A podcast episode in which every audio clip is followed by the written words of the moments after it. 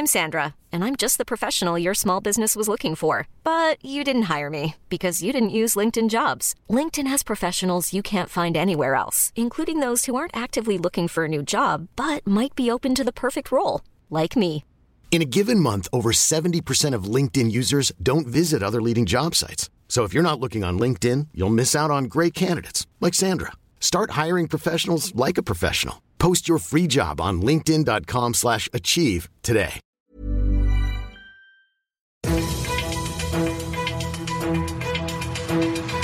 95.5 Charivari, das München Briefing, Münchens erster Nachrichtenpodcast. Mit Christoph Kreis und diesen Themen. Negatives und Positives zur Corona-Lage in München und Bayern ist und bleibt das sicherste Bundesland. Herzlich willkommen zu einer neuen Ausgabe. Dieser Nachrichtenpodcast informiert euch täglich über alles, was ihr aus München wissen müsst. Jeden Tag gibt's zum Feierabend in fünf Minuten von mir alles Wichtige aus unserer Stadt, jederzeit als Podcast und jetzt um 17 und 18 Uhr im Radio. Kein Tag vergeht derzeit ohne neue Horrornachrichten zum Thema Corona.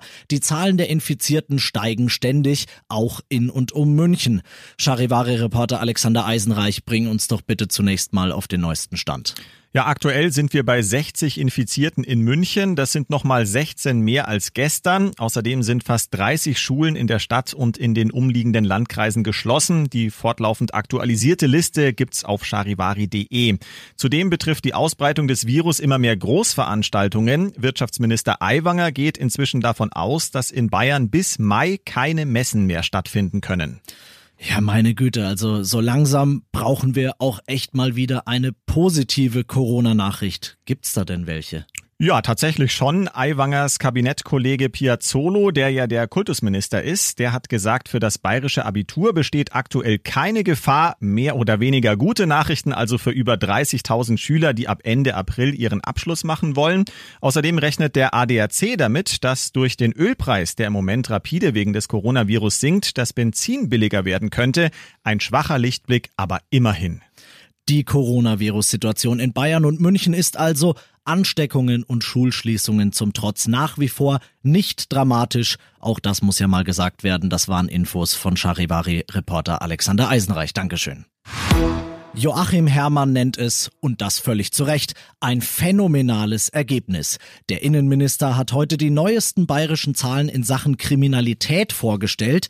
Die Zahlen der Straftaten im Freistaat sind auf dem niedrigsten Stand seit 40 Jahren und bei den Straftaten, die es noch gibt, ist die Aufklärungsquote ebenfalls so hoch wie seit einem Vierteljahrhundert nicht mehr, nämlich bei 65 Prozent.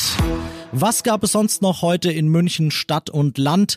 Wie verschwendet man denn in München am besten dreieinhalb Tage im Jahr? Man fährt Auto. So lange nämlich stehen die Münchner jedes Jahr im Schnitt im Stau. Einen Titel, den wirklich keiner will, nämlich den der deutschen Stauhauptstadt hat München damit sicher. Und Einmal Corona geht noch auf dem Starkbierfest im Löwenbräu-Keller werden die Bedienungen ab sofort Aufnäher tragen, auf denen No Handshaking, also kein Händeschütteln steht. Allgemein, so Löwenbräu wird Reinbold sein die Leute aber froh, dass das Fest überhaupt stattfindet.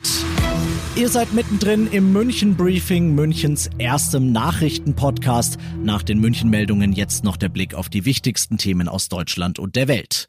Die USA bleiben der mit Abstand größte Waffenlieferant der Erde. Über ein Drittel aller exportierten Waffen weltweit stammten in den vergangenen fünf Jahren aus den Vereinigten Staaten. Das hat das schwedische Friedensforschungsinstitut SIPRI heute veröffentlicht. Aber nicht nur die Amerikaner.